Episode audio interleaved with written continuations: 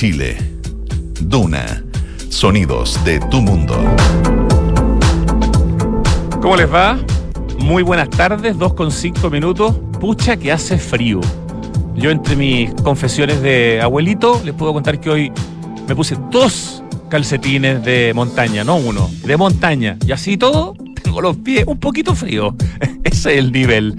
¿Cuántas capas arriba? Tres capas más el polerón, cuatro capas. Así andamos por Santiago en este otoño que ya toma cara de invierno. Hoy en Santiago Adicto tenemos a un destacadísimo invitado en la primera parte, Vicente Larrea. A la gente que sabe de diseño gráfico, de afiches, de carteles, eh, el nombre de Vicente Larrea es un nombre muy importante. Es uno de los más importantes diseñadores gráficos de Chile, que al mismo tiempo fue uno de los protagonistas de todo el diseño gráfico que se hizo en tiempos de la UP. Y al mismo tiempo, como digo redundantemente al mismo tiempo, eh, le ha hecho eh, el diseño gráfico y los logos a muchas de las empresas de, Chile.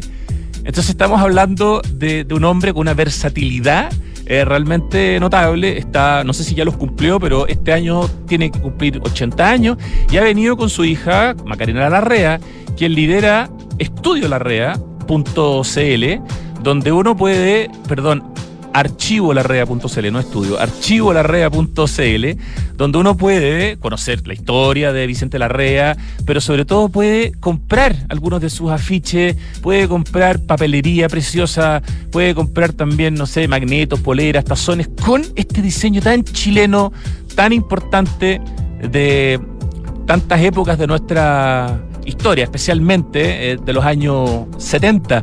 Eh, realmente eh, estamos súper, súper contentos de poder tener hoy día, en unos minutos más, a Vicente Larrea junto a Macarena Larrea, hablando de este gran archivo de, de Larrea, conocer un poco la historia de este hombre egresado de artes aplicadas en la Universidad de Chile, pero un semi autodidacta al mismo tiempo y eh, cuyos logotipos son sinónimo de la corriente musical conocida como Nueva Canción Chilena. Eh, hizo las carátulas de muchísimos discos importantes de los años 60 y 70, discos de Quilapayún, discos de Víctor Jara, eh, al mismo tiempo de Ángel Parra Padre, pero al mismo tiempo los logos, no sé, de Pisco Capel, de Endesa, del canal de televisión Universidad de Chile Televisión, el canal original, ¿no? Que era el canal 9, de, de Parque Arauco. Eh, entonces, eh, la verdad, hay mucho para conversar con nuestro invitado de la primera parte. En la segunda parte vamos a conversar con Violeta Chang, quien ha um, abierto una nueva galería en el barrio Yungay, la galería IFAS con H, una galería que además se puede ver desde la calle. Eh, así que nos parece también un aporte súper interesante a nivel cultural y a nivel de ciudad para comentar en Santiago Adicto. Esta semana hemos prometido, ¿cierto?, dar siempre un datito o un par de datos para el Día del Patrimonio, que es este fin de semana. Y queremos contarles para quienes quieran conocer la Universidad Adolfo Ibáñez en su sede de Peñalolén, que es una joya de la arquitectura de José Cruz Ovalle, arquitecto con quien estuvimos aquí mismo conversando hace tres, cuatro semanas atrás. Bueno, el sábado 27 de mayo al mediodía es la oportunidad, habrá una conversación eh, que se llama Día del Patrimonio, un diseño para crecer más y dice, ven a conocer cómo la arquitectura de nuestros campus incide en la experiencia formativa. Al mediodía, en el hall biblioteca, edificio F del campus Peñalolén, van a estar dos académicas eh, de la Universidad de Ibáñez conversando, Lía Karmelich y Valentina Rosas, y va a ser una fantástica oportunidad para conocer ese tremendo, esos edificios, en realidad son varios que están ahí en la precordillera tienen que inscribirse. Eh, estoy viendo aquí dónde son las inscripciones, pero hay que meterse a la página de la Universidad Alfo Ibáñez para poder inscribirse, porque evidentemente esto tiene un cupo eh, con cierto límite. Pero la Universidad Alfo Ibáñez se abre entonces este fin de semana, específicamente el sábado, para poder conocer su sede de Peñalolén y para poder también tener una muy interesante charla. Y para quienes son fanáticos de los bomberos, este fin de semana casi todas las compañías de bomberos, por lo menos desde el centro de Santiago, abren. Está eh, la apertura de la tercera compañía del cuerpo de bomberos, de la cuarta compañía, de la quinta compañía, de la sexta, de la novena, de la séptima. Y esas que estoy leyendo son solamente en la comuna de Santiago, así como también el cuartel general del cuerpo de bomberos de Santiago. Toda esa información de bomberos está en día de los patrimonios.cl. Métanse a esa página, se los he recomendado casi todos los días, porque tiene un muy buen buscador que te permite en el fondo ir identificando tus intereses. Este fin de semana, Día de los Patrimonios, 27 y 28 de mayo. Vamos a partir con la música y después conversamos con este gran diseñador chilena, chileno y su hija que está liderando este proyecto que como les llamamos se llama Archivo Larrea. Escuchamos a los Ramones con I Wanna Be Sedated.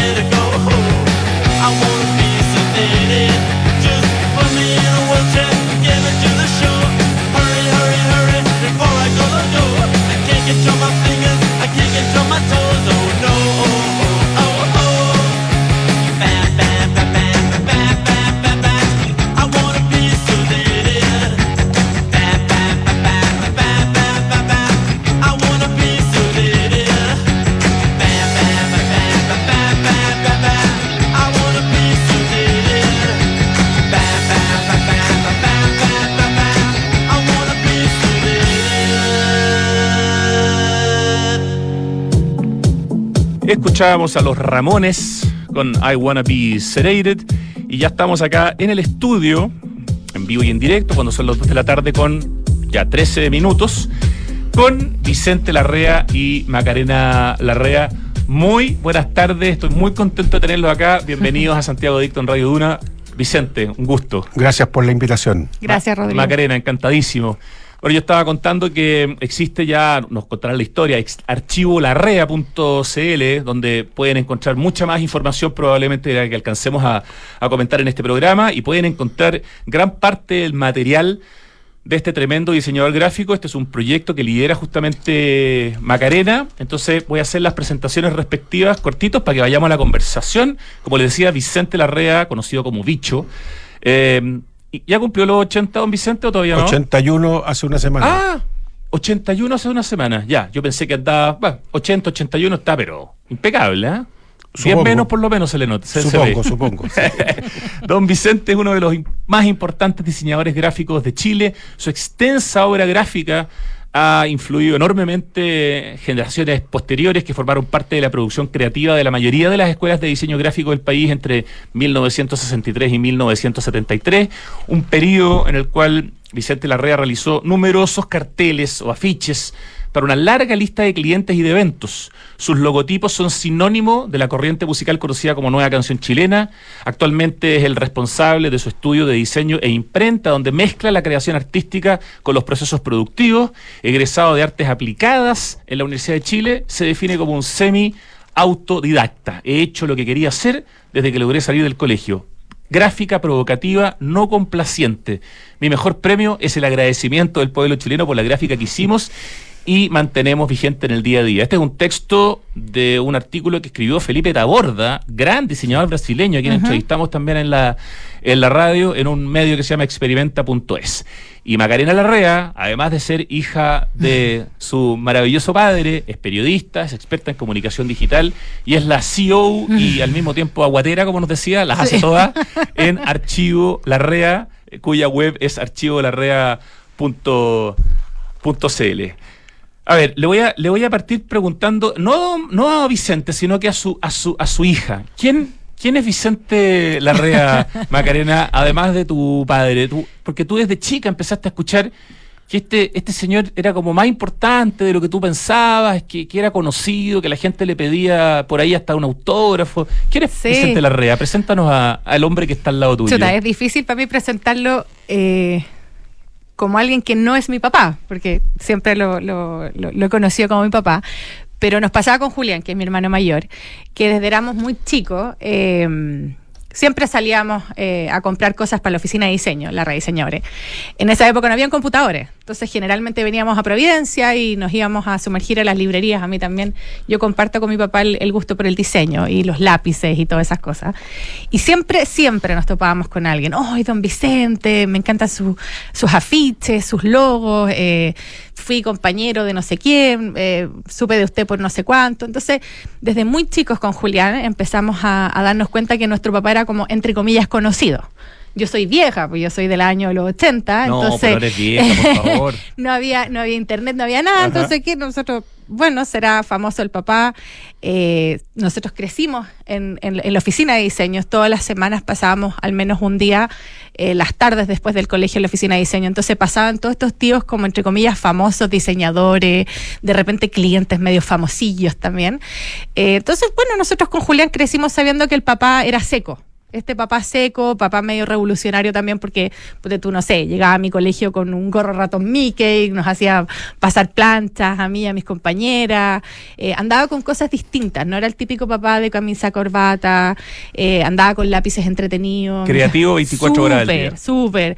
En mi colegio, no sé, diseñaba eh, los afiches de las kermés, le diseñaba como los tickets de las kermés y todo el mundo cachaba que eh, era mi papá. Entonces era como, era el, el- el papá entretenido de la maca.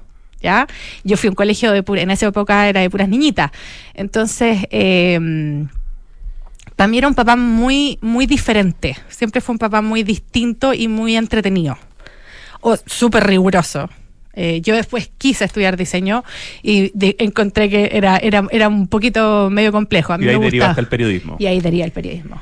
Ya, pues muchas gracias por esa primera presentación. Ahora le damos la palabra a, a Vicente Larrea. Eh, diseñador gráfico es el, es el concepto que, que- que le gusta para hablar de, de su profesión, de su vocación, Vicente. Mira, como nunca me titulé, ni siquiera egresé, eh, diseño gráfico hoy día es un título.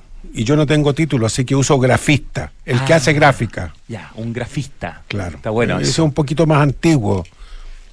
Los primeros rasgos dibujados tienen 45 mil años, ¿verdad? De alguien. Entonces, prefiero ser grafista porque hago gráfica y he estado muy metido siempre con la imprenta, o sea, la reproducción de la gráfica. Tuvo la. Tuviste, perdón, yo me dijo que lo tuteara, yo se me va a acostar, pero ya. Tuvo la, tuviste la suerte, Vicente, de descubrir la vocación bastante eh, joven. Por ahí leía que el mismo sitio, de hecho, en Archivo Larrea, que lo habían echado, que te habían echado del colegio porque según los religiosos solamente eras bueno para dibujar. Sí. Textual, yo estudié casi la- las humanidades en San Antonio en un colegio de religiosos canadienses, franco-canadienses, que estaban muy orientados al lado científico y matemático. O sea, ellos querían preparar gente que fueran ingenieros. No tenía nada que hacer yo en ese curso, porque a mí las matemáticas son un conflicto. Hoy día no, no logro entenderme con las matemáticas. Se tuvo que cambiar a un liceo fiscal. Sí, por, afortunadamente me negaron la matrícula en quinta humanidad ¿eh? y me salvaron y yo descubrí la educación fiscal chilena en el Liceo Fiscal de San Antonio y primera vez que yo me sentaba al lado de una mujer.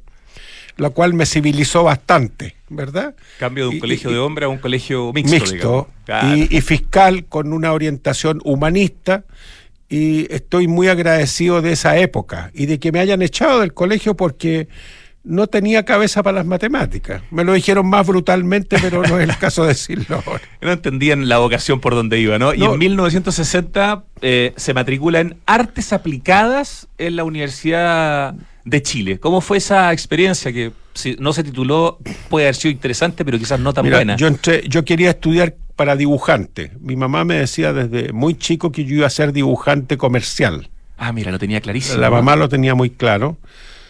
eh, de toda mi vida, que yo dibujaba en clases de matemática, en clases de geometría, en clases de física, siempre estaba dibujando. Por supuesto que me sacaba puros colorados, no, puros rojos. Y por eso me echaron también. Entonces, cuando llego a Santiago, voy a la casa central de la Universidad de Chile y a un señor que estaba parado en la puerta le pregunto si aquí adentro yo puedo estudiar di- dibujo. ¿Ya? Y el tipo me queda mirando y me dice, no, no, aquí no.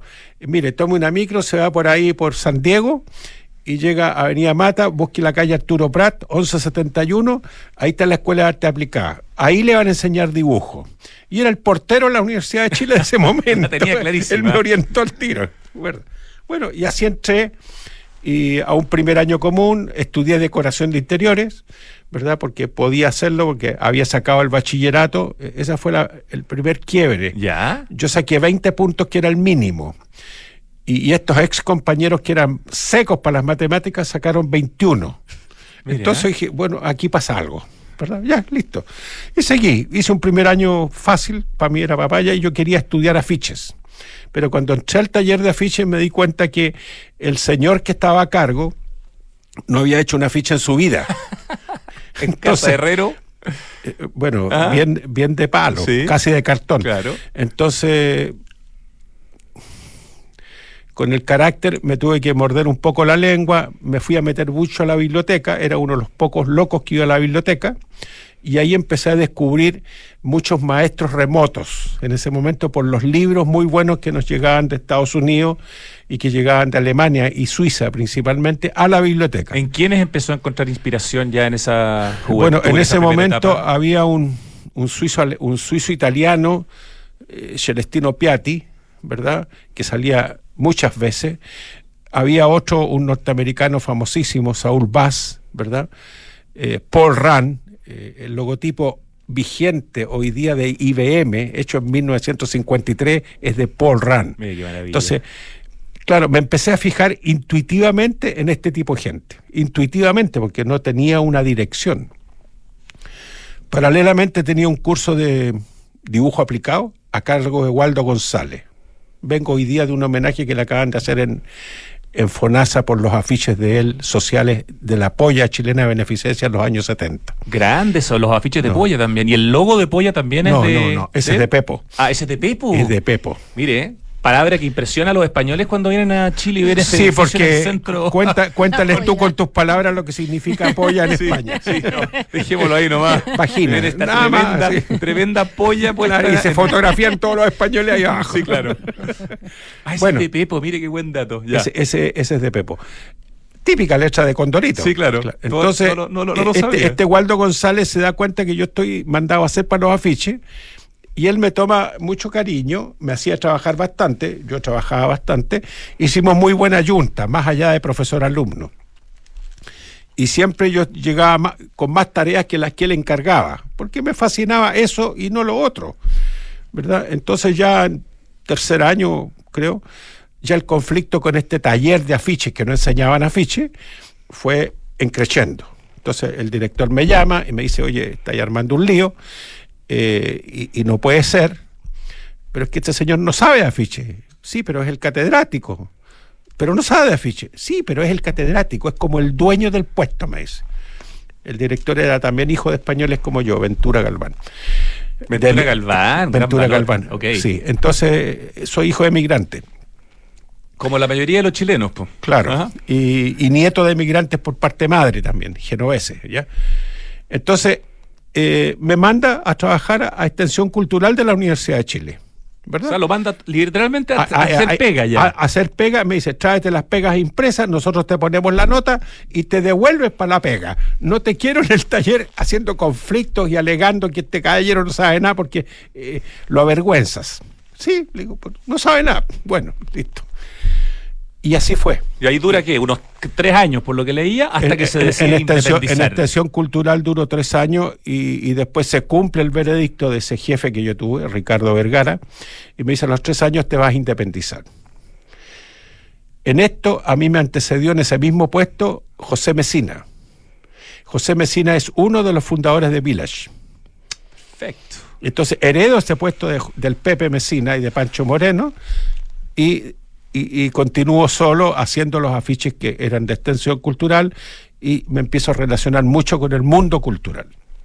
Va- Vamos a, intercalar el- el- el- la historia con el, con el presente. Estamos conversando con el diseñador gráfico, gran diseñador gráfico chileno Vicente Larrea y con su hija Macarena Larrea, periodista, quien lleva el proyecto archivolarrea.cl, donde uno puede eh, acceder a varias de las cosas que se están mostrando aquí sobre, sobre el mesón, eh, afiches, eh, pueden ser simples, enmarcados, poleras, tazones, esos que son que acabas de poner. Libretas. ¿Ah? Libretas. Libretas también. ¿Cuáles son, eh, para que vayamos eh, como alternando, Macarena, los afiches más pedidos, más demandados, eh, que más la gente reconoce cuando piensan en Vicente Larrea? Mira, por lejos, para nosotros eh, ha sido bien bonito ver la respuesta de las personas, porque por lejos el que más la, la- la gente disfruta es la felicidad de Chile comienza con los niños. La felicidad de Chile. A ver, lo- A ver si tienes tu regalo. voy, a, voy a mostrar mi, el maravilloso regalo que me trajeron. Aquí está Sí. el... A ver si la cámara me agarra. Ahí sí. Ahí te agarro. La felicidad de Chile comienza por los niños. Eh, Vicente, cuéntanos la historia cortita de este afiche, porque entiendo que es como un debut que tiene en el gobierno de Allende este sí, afiche, ¿no? eso lo, lo encarga eh, el gobierno recién asumido de Salvador Allende y con el propósito de resaltar las políticas infantiles de, de su programa. Y de ese afiche se, yo calculo que se, se imprimieron en, en un par de tandas eh, casi 100.000 afiches, lo cual es una, una enormidad. Y esos afiches nosotros sugerimos que no solamente se pegaran en la vía pública, porque antes se pegaban, sino que se regalaran a las personas. Y, y así pasó, y se regaló a través de todo Chile. Pero tocó mucho trabajo en el gobierno de la Unidad Sí, Popular. Intenso, intenso trabajo, casi todo es de sentido social y cultural. Mucho. Esto porque venía previamente haciendo un trabajo muy importante a nivel musical, por ejemplo, con muchos Sí. grupos como Quilapayún, como Víctor Jara. Cuéntenos Sí. un poco de esa etapa que obviamente es previa a la, a la UP y que ya lo tenía usted Sí. posicionado como un grande, digamos, en el mundo del diseño y por eso me imagino que lo toman desde el gobierno y le dicen háganos estos afiches, digamos. Sí, eso empieza un poquito antes, en el año 67. Uno, fui compañero de, de uno de los compañero de escuela de uno de los fundadores, Carlos Quesada, fundador del Quilapayún. Entonces llegó Carlos a mi oficina, él se dedicaba a la decoración de interiores, y me dice, oye, fíjate que necesitamos hacer una carátula eh, eh, mejor que esta tontera que nos hicieron en la Odeón, que era una foto muy mala del conjunto Quilapayún de aquella época, que eran cuatro personas. Ya, ¿y de qué se trata? No hemos hecho nunca una carátula, no sabemos ni cómo se hace. Ya son canciones, es un popurrí de canciones folclóricas de América. Ah, y tenemos un, un director nuevo, espérate, se llama, se llama Víctor Jara. Es un gallo que se dedica al teatro, me dice, pero yo lo conozco re poco porque está Mira. recién ingresado. Ya, y, y el conjunto, ¿y cómo se va a llamar esto? Ah, canciones folclóricas de América. Y hicimos un análisis bien somero eh, de que, de cómo nos ven a los latinoamericanos fuera del continente. Bueno, un país, un, continente un poco exótico, con mucha vegetación y con pájaros raros, cotorras y, y papagayos y mucho color vivo, una cosa así. Me puse a dibujar eh, un poco siguiendo las líneas de este Celestino Piatti y otros más que te nombré antes. Y con unas letras que me influyeron mucho, que también son de otro hombre que me marcó mucho, que fue Ben Shan. Y ahí está Canciones Folclóricas de América, que es el primer ¿Qué año estamos hablando? 60 y- 67. 67. 67. Y ahí sale. Tenían buen gusto en que la Payún también le pidieron a Nemesio Antunes que les hiciera, no sé si una o más Bueno, carátulas. o sea, que son gente con un nivel cultural Claro. eh, diferente, ¿verdad? Entonces les pidieron a, a varias personas que los hicieran. Nemesio Antunes es un destacado artista. Yo soy gráfico. por supuesto, pero en el fondo buscaban el talento, buscaban En- talento. Ahora, lo que nosotros intentamos hacer con las carátulas, y, y lo hemos hecho después de 150 carátulas más o menos, es que la gráfica sea un refuerzo del- de la música, del contenido audio musical. La gráfica no sea al gusto de lo- del conjunto O sea, o no sea al gusto nuestro, eso nunca Había que prima. sumergirse en el disco, Eh, conocer sus letras, conocer sus canciones y de ahí que saliera, digamos, hay la que, carátula, hay que involucrarse con el diseño o si no es pura decoración nada más. Entonces, y nosotros somos involucrados en lo que hacemos. siempre. 150 carátulas dijo que más o menos le Más o menos tenemos hecho desde que partimos el 67 hasta la fecha. Eh, ¿Tienes algunos grupos, aparte de Quilapayún, aparte de Víctor Jara, aparte de Ángel Parra Padre, eh, los que se Bueno, le vengan a la cabeza el, más rápido? El Inti Gimani, también le hicimos el logotipo. El Iyapu también le hicimos el logotipo. Y, y todo lo que editó DICAP, que no, que no fueron Sello menores. muy importante Muy importante. Entonces, todo eso salió de nuestra, de nuestra oficina. de vuestras mentes. Oficina que compartía con quién, don Eh, Vicente? trabajaba con mi hermano Antonio y con Luis Albornoz principalmente, y mi hermana Maricruz era la que administraba a este grupo de diseñadores.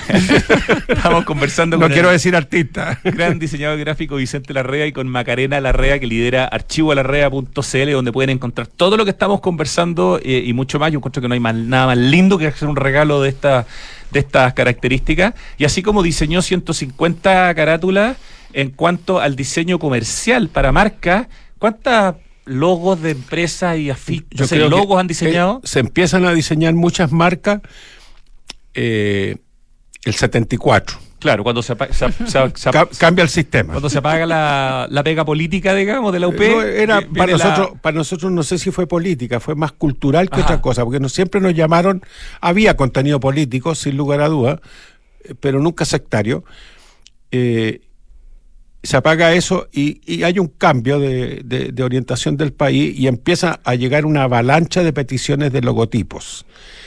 Yo calculo que a, a- a grosso modo hemos hecho entre 300 y 400 marcas. Y de algunas de las marcas más conocidas de. Bueno, de tú Chile. tienes ahora, por O sea, ejemplo, a- eh, eh, Pastelería Mozart, todavía está vigente, Sí, claro. la, la rehicimos nosotros. Eh, Parque Arauco, lo que está es una evolución de algo que nosotros hicimos. el primer también. logo de Parque Arauco es de ustedes. es de usted, de nosotros y después Porta lo re, eh, lo remodela levemente en forma exitosísima, muy buena. Y tenemos varias, como te digo, la Radio Portales, La Asesina La la preferida, sí. la aseguradora Magallanes, sí. Pisco Capel. Sí. eh, o sea, no, es una cuestión realmente. El desaparecido Canal 11. El, claro, de hecho, se llamaban esos tiempos, tenía. Tele 13, Canal 11. Universidad de Chile Televisión, lo estoy viendo aquí en una pared donde se ven varios de los de los logos. Endesa también. Sí, Ese- también, ese, ese también. logo eh, es de ustedes. Qué, qué impresionante, Macarena, esa, esa vers- versatilidad de, de tu padre para poder hacer diseño, digamos, cultural, eh, cargado en alguna época, digamos, en un, en un cierto tipo de, de visión de, de país, pero al mismo tiempo poder hacer diseño comercial y, y ser tan influyente en ambos lados, ¿no? Súper versátil. Yo Claro. lo conocí como hija diseñando marca. No sé, el- la, la oficina de él que... ¿Viste que eres muy joven? claro. Qué amoroso. Eh, sí, yo lo conocí diseñando marca. Yo era muy chiquitita cuando él nos preguntaba a Julián y a mí la opinión de cuál se lee mejor, cuál se ve mejor. Siempre, siempre ha sido un diseñador que escucha mucho al- a la audiencia, a quien, a quien recibe ese, ese mensaje. Y de eso nosotros aprendimos mucho con Julián, de, de- que siempre uno tiene que diseñar o crear en función del que va a recibir.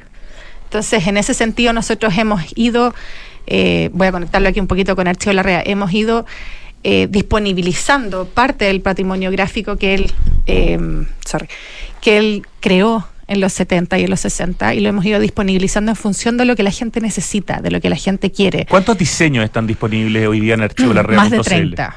Más de 30. eh, vamos variando un poquito. Hay algunos diseños que él está haciendo hoy día, que son, que son afiches nuevos.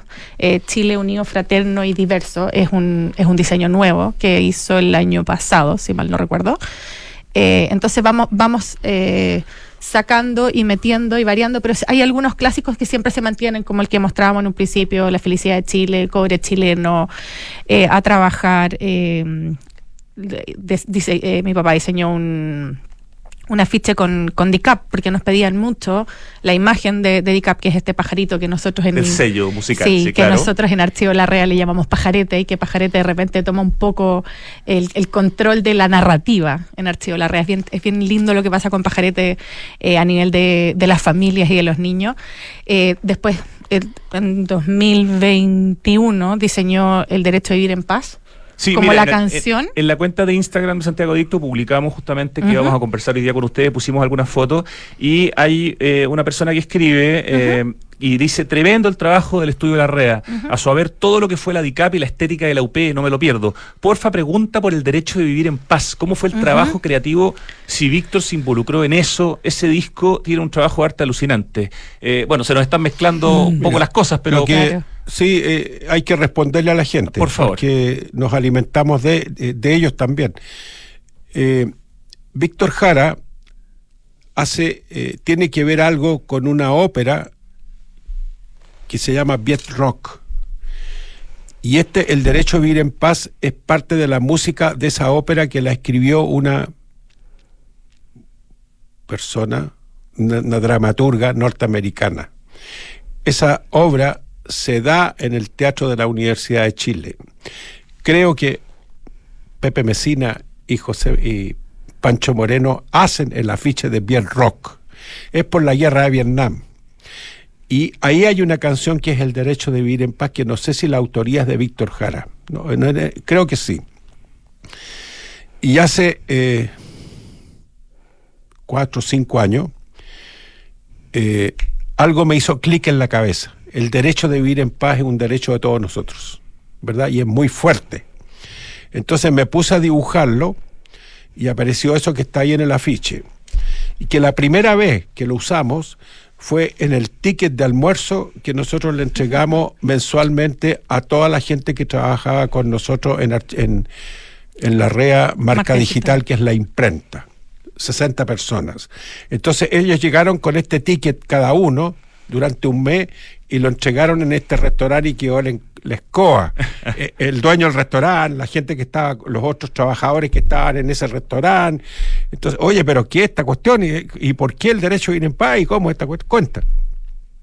Y ahí lo convertimos en un afiche y hay mucha gente que se ha sentido indudablemente identificada con esta frase. Ah, afiche con- que se usó mucho en tiempos del estallido social, en, la- en las manifestaciones. En ¿no? alguna parte lo, lo usaron la, la gente de la Fundación Víctor Jara, Claro. porque yo les mandé el archivo a ellos, ¿verdad? Y lo usaron en alguna pancarta y apareció ahí, ¿verdad? En, en la versión más horizontal, ahí tú estás viendo la versión vertical. Es súper la- es súper lindo lo que pasó con ese afiche, porque es una afi- la gente piensa que es un afiche antiguo. El concepto es, es, es- es vintage, para no decir antiguo.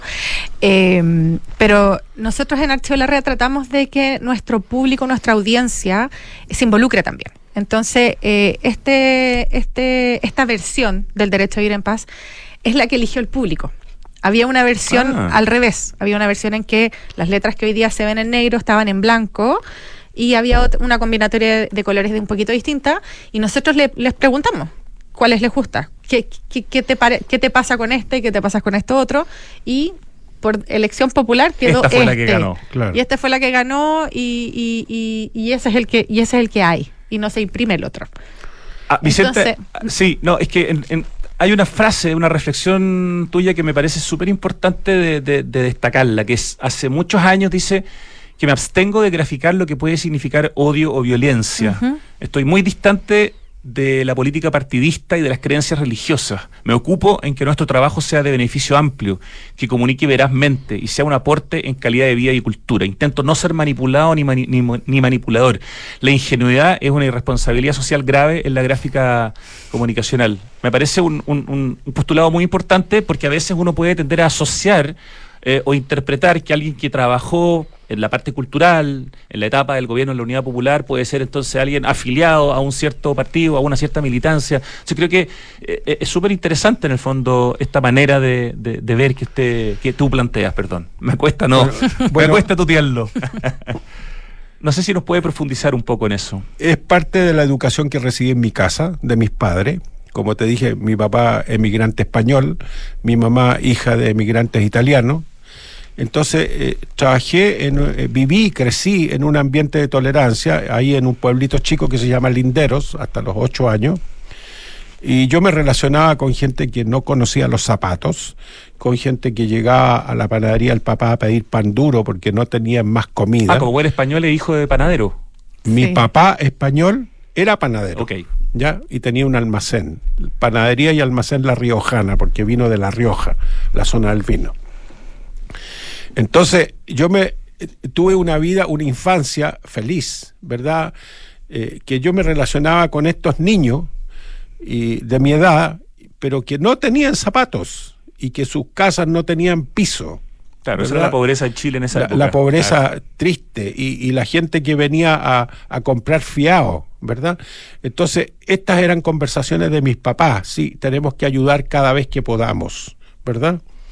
Pero hacer las cosas y hacerlas bien. También es, es muy de la infancia, ¿verdad?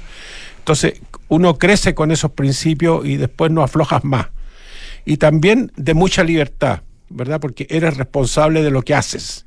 Si te mandabas un cagazo, tenías que repararlo, mm. no solamente con derechos y obligaciones. Derechos y no solo derechos. Derechos y deberes. Conciencia cívica. Y después vas a un colegio que te refuerzan eso y culminas tu colegio con una, un liceo fiscal de San Antonio que te vuelven a reforzar eso y gente que tú veías, profesores de alma, ¿verdad? Entregándote lo mejor de ellos, que tú podías ir a sus casas a consultar por algo que te interesaba. Entonces, crecí en un ambiente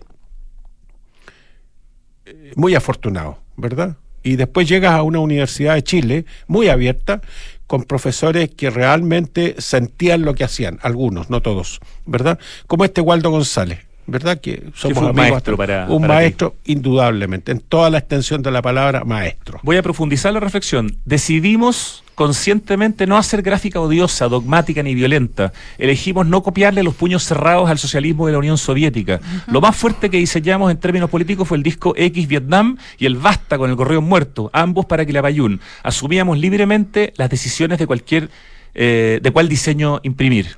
En la misma línea de lo que estamos conversando, ¿no? Sí.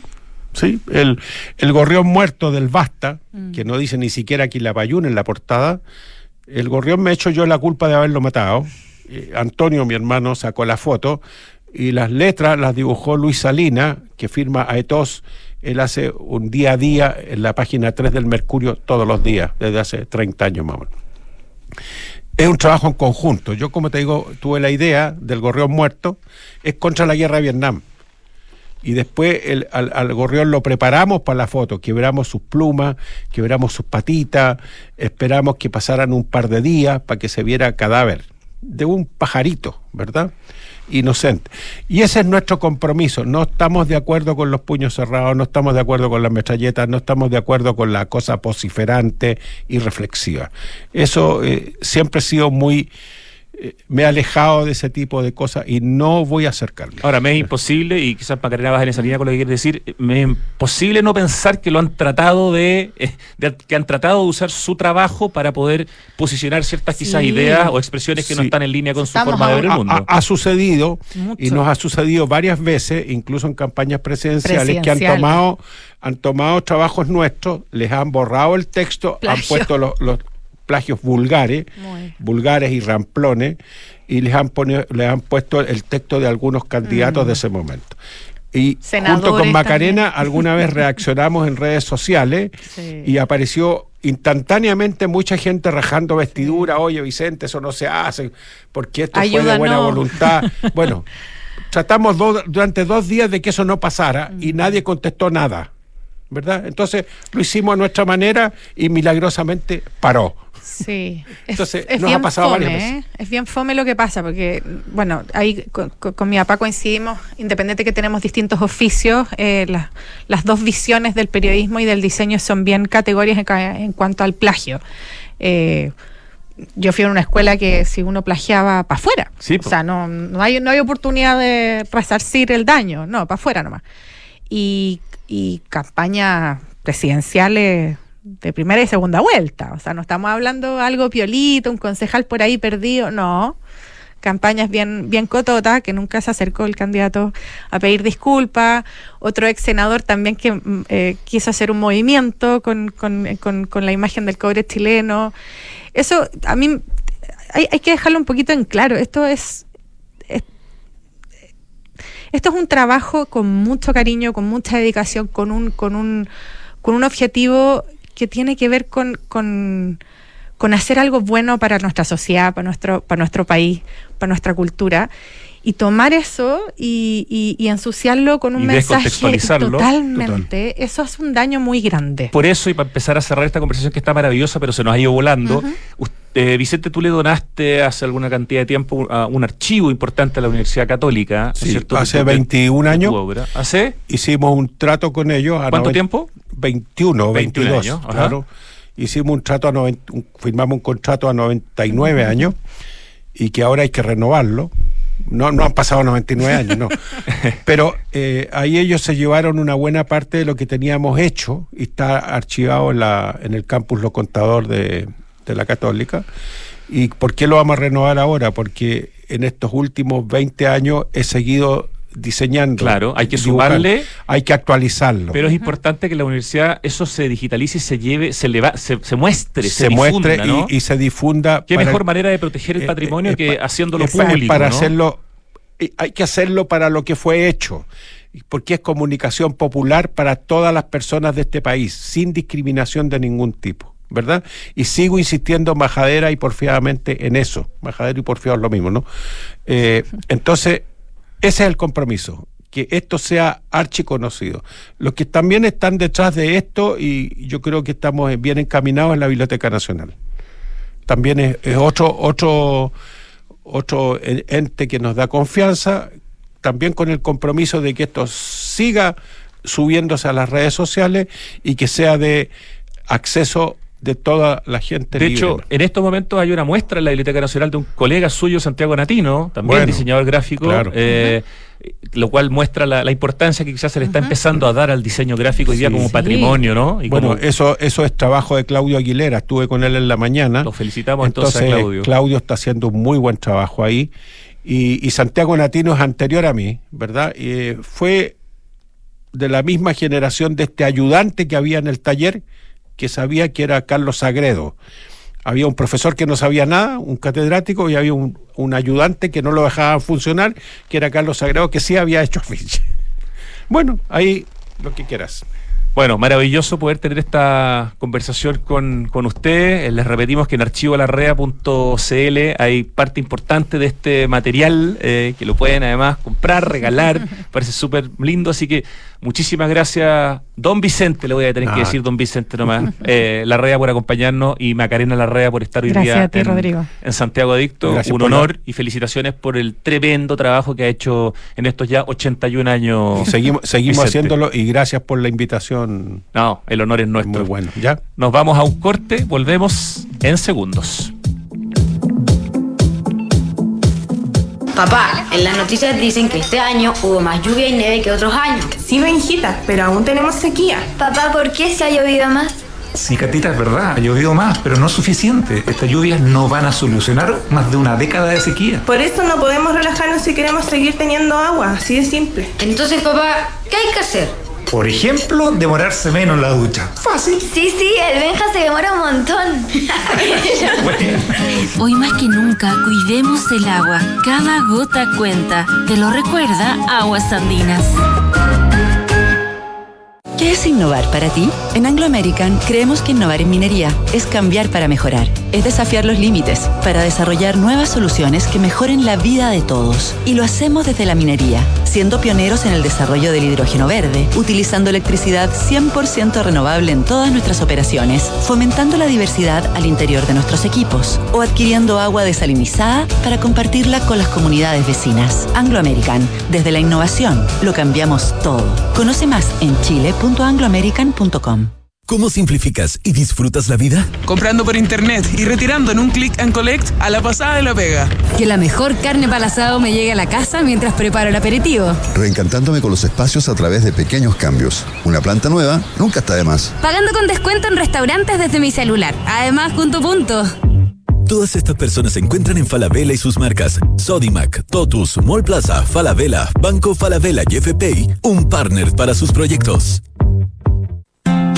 En pleno barrio El Golf se emplaza edificio Isidora y Benjamín de Inmobiliaria Hexacón. Una experiencia única de diseño, arquitectura y conectividad en una de las esquinas clave de Las Condes. Isidora y Benjamín es un proyecto boutique con exclusivos departamentos de uno y dos dormitorios, algunos con jardín privado y cuatro penthouse en el último piso. Conoce más en www.exacon.cl.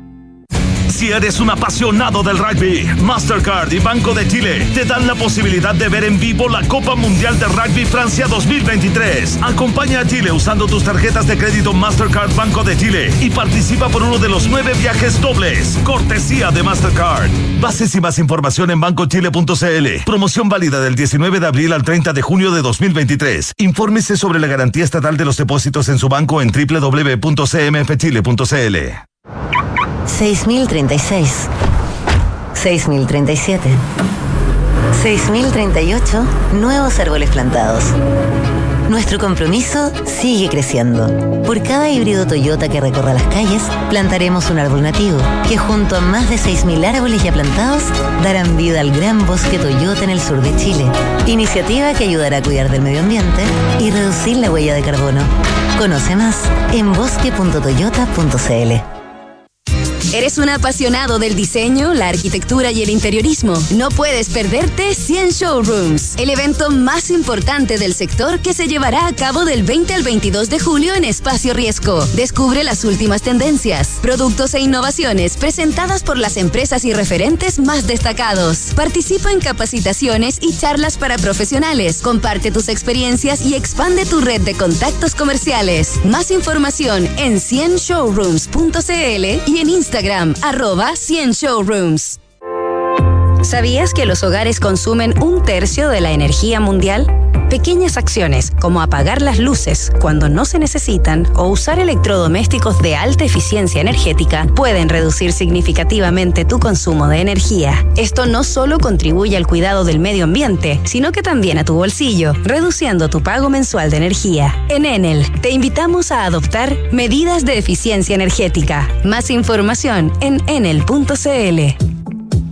Estamos de vuelta, Santiago Adicto en vivo y en directo desde la tarde con 52 minutos y estamos en línea con Violeta Chang, quien lidera una nueva galería en el barrio Yungay que tiene algunas particularidades que la hacen más interesante todavía. Muy buenas tardes, Violeta. Hola Rodrigo, buenas tardes. Un gusto saludarte, eh, felicitaciones por la nueva galería IFAS, H-I-F-A-S, en el barrio Yungay, en la calle Libertad, número 304. Eh, Violeta, ¿IFAS eh, significa algo? ¿Tiene que ver con la esencia de la galería? ¿Por, qué el nombre? Sí, eh, bueno, las IFAS son los pequeños filamentos que componen el micelio. Y el micelio son las raíces de los hongos. Ah. Em, de ahí viene la palabra, sí, significa algo. Viste, ya uno parte aprendiendo con el nombre es una palabra que no la usamos mucho todavía, pero que de a poco vamos a empezar a, entenderla mejor. Eh, el nombre de la galería tiene que ver con un proyecto más grande, que es el proyecto de artistas Yungay, que es eh, una red de colaboración de artistas visuales en el barrio Yungay. Y esta galería nace a partir de, ese proyecto y, también del taller JVP, eh, como es una red la que nosotros vamos construyendo, entonces eh, pensamos que la galería es una pequeña parte de esta red y por eso eh, IFA es el nombre. no sé. Galería que existe hace cuánto, Violeta? Eh, la inauguramos eh, a final de octubre del año pasado eh, con una exposición de Karen Pazán. Eh, y ahora la, la, última artista que estuvo hasta el sábado pasado fue la Wikipirela. Y este sábado, domingo, los días del patrimonio, vamos a inaugurar la, la siguiente exposición, que en este caso soy yo la que expone. Sí, es una obra tuya, ¿no? La cuadratura del cuadrado. Sí, Así que están todos súper invitados a venir a darse una vuelta al barrio Yungay. El, el 27 y el 28 vamos a estar con todo el taller Ojo de Pez abierto entre las 12 del día y las 7 de la tarde. Hay varias actividades más, además de la, de la inauguración de la galería. Eh, taller Ojo de Pez es un espacio de talleres donde trabajan alrededor de 15 artistas y tres de ellos van a estar exponiendo en la casa, va a estar abierto los talleres, van a poder conocerlos a los artistas y sus espacios de trabajo, así que los dejo súper invitados a que, a que vengan a darse una vuelta. Violeta, una de las características que hace muy particular esta galería relativamente nueva, nueva para mí, pero ya que existe desde el año pasado, es eh, que en el fondo es una galería, podríamos decir, 24-7. Exactamente, sí, esa, es la idea. Eh, es una vitrina que da hacia la calle y que solo se puede ver desde afuera, no se puede entrar. Entonces, la idea es que todas las personas que transitan por esta calle, por el barrio Yungay, pueden ver las obras que se están exhibiendo en la galería sin necesidad de eh, pasar a través de una puerta, ¿no?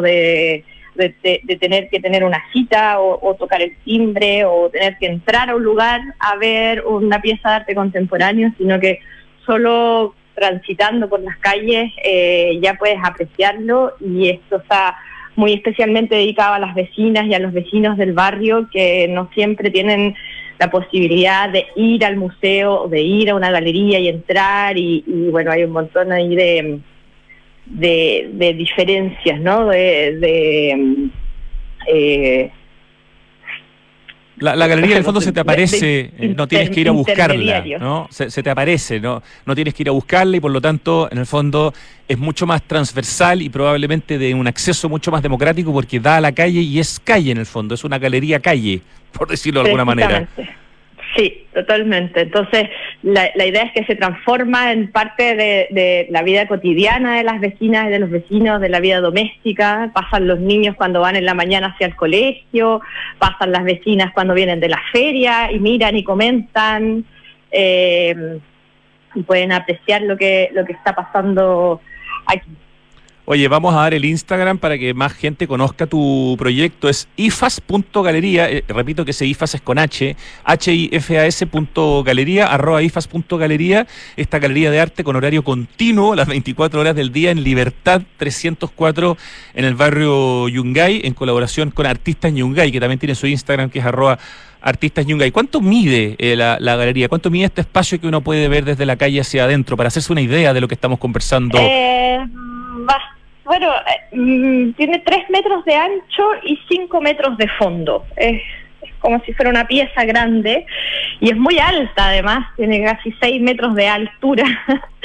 eh, y está en lo que fue anteriormente como la cochera de una casa, esta casa esquina gigantesca que está en Huérfanos con Libertad. Eh, es una casa que hemos ido recuperando de a poco con el taller Ojo de Pez, una casa que estuvo tomada por los narcos durante la pandemia y que después pudimos arrendarla nosotros y recuperarla y transformarla en un espacio creativo. Así que ha sido bastante ardua la tarea, pero muy bonita, está, tiene ahí toda la energía creativa dentro de la casa, le hicimos una transformación energética importante en los últimos años. Eh, y todo esto tiene que ver con la recuperación del barrio Yungay y con la, con la idea de, de, hacernos un poco parte de este patrimonio cultural tan importante que, que, hay en el centro de Santiago y que está un poco oculto a veces, un poco a maltraer y que estamos aquí recuperando y, activando con con cultura y, eh, y, y haciendo, generando comunidad con las vecinas, con los niños, con las personas mayores, con, bueno, con, con to- todo tipo de, de gente que, que transita por el barrio. Es un barrio que, en el que vi- vivimos muchas personas, pero que también hay mucha gente, hay mucha población flotante, ¿no? Hay, Sí, claro. hay muchísimos colegios, está el Hospital San Juan, hay, hay muchas personas que pasan por aquí todos los días y que no que no siempre tenemos la conciencia de, de- lo rico que es este, este espacio, estas tremendas casas antiguas, hermosas. Eh, y ahí estamos varias personas, muchos, muchos vecinos eh, ahí preocupados de recuperar y, mm, y de que venga la gente a conocer este barrio con tranquilidad. Eh, Hay mucha actividad cultural, pues tenemos la red de cultura del barrio Yungay, en la que participa, por supuesto, el Museo del Sonido, el Museo Taller, Casa Una Compañía, Espacio Aislanto, Col Cultura Migrante, por supuesto que nosotros desde Artista Yungay, Taller OJP, también los chicos de Teatro en Casa y bueno, muchas otras organizaciones, seguramente se me olvidan varias, eh, está el Centro Cultural Manuel Rojas, hay una actividad cultural en el barrio Y subemos los ricos y- cafés y los lugares para poder comer y la belleza Por arquitectónica. por Así que supuesto. tremendo aquí, panorama para este fin de semana. ¿Mm? Muy, muy, muy cerca, en la esquina del taller JP está la panadería Selvayo, que es absolutamente De la Beatriz recomendable. Girolamo, artista, gran valor también, claro. Increíbles pizzas y, y muy buen pan, lo tenemos aquí en la esquina. Eh, eso, así que está, los dejo súper invitados para que vengan este fin de semana con tranquilidad, darse una vuelta por el barrio, estamos todos activados, está, está todo pasando en Yungay. Buenísimo, Violeta Chang, quien lidera la galería IFAS, esta galería relativamente nueva, que es 24-7, se ve desde la calle, no hay que entrar y además reemplazó un lugar ocupado por los narcos y lo transforma en un espacio para la cultura, por lo tanto el aplauso es más grande, arroba ifas.galería, ese ifas con H. Muchísimas gracias, Violeta Chang, por esta conversación y qué bonito esfuerzo, qué importante apoyarlos porque pucha que, que, que- que bueno para los oídos escuchar lo que han hecho, digamos, y sobre todo en qué, en qué lograron cambiar un, un edificio eh, en cuanto a su, a su contenido. Así que de verdad, fantástico. Felicitaciones y un gran abrazo. Muchas gracias Rodrigo, gracias por invitarnos a conversar hoy día en la tarde y bueno, esperamos verte por aquí pronto. Por ahí estaremos. A ver si pues conocer el proyecto de primera fuente y, y, y nada, pues eh, muchas gracias por, por, por conversar con nosotros y vengan a, a, a pasear por el barrio Yungay que está muy bonito. Vale, Violeta, un abrazo. Muchas gracias. Chao. Muchas gracias, chao. Vamos al acertijo musical. Aprovecho de contarles, ya les va a ampliar Francesca Ravizza en Tardes Duna que murió Tina Turner. Se fue un inmenso, inmenso baluarte de la música. Uf, a los 83 años murió Tina Turner. Lo estoy viendo en este momento en las noticias, en televisión, está en todas partes. Así que ya van a tener más detalles y más música, por supuesto, de Tina Turner. Empieza a sonar el acertijo musical y yo los cuento, o les cuento, mejor dicho, que en Enel buscan cuidarnos y mantener nuestro suministro continuo. Por eso, si sabes de hurto de cables que haya generado corte de electricidad en tu barrio, puedes denunciarlo de manera anónima al 600-696-0000. Ayúdanos a evitar esta práctica ilegal y a mantenernos seguros. En el. Esa voz es inconfundible, ¿no? Es una gran. Es un gran dúo, ¿no? me equivoqué. Yo juraba que era. Bueno, es inconfundible, pero yo me estoy confundiendo. Ah, pero. Ah, es él solo. Ya, perdón. Sí, estamos bien entonces. Fue parte de una gran dupla, pero aquí está solo. Ya, no estoy tan loco. Ok, ok, ok. No, es que ya empezaba a pensar que ya estaba completamente mal. Este 2023, el mundo del diseño y la arquitectura se vuelven a reunir en 100 showrooms. Del 20 al 22 de julio nos van a estar esperando en Espacio Riesgo para conocer las nuevas tendencias e innovaciones que van a exhibir los más importantes eh, del sector, las marcas más relevantes del sector. Infórmate en 100showrooms.cl y puedes seguir el Instagram también, arroba 100, no, no 100, 100 showrooms, arroba 100 showrooms. En mayo, disfruta de los mejores beneficios pagando con tus tarjetas del Chile. Banco de Chile, qué bueno ser del Chile. El cambio climático es una urgencia de todos y por eso en Falabella anunciaron la descarbonización de su operación con metas claras y cuantificables para hacer cero emisiones netas de carbono en 2035 en sus emisiones directas. Buena noticia, ¿no? Tuvimos algo de lluvia en Santiago y un poco de nieve el año pasado. La estamos teniendo un poquitito por estos días, pero esto no soluciona más de una década de extrema sequía. No podemos relajarnos para seguir teniendo agua, hay que usarla en forma responsable y eficiente. Por ejemplo, al lavar los platos, hazlo en una lavaza y solamente después enjuaga.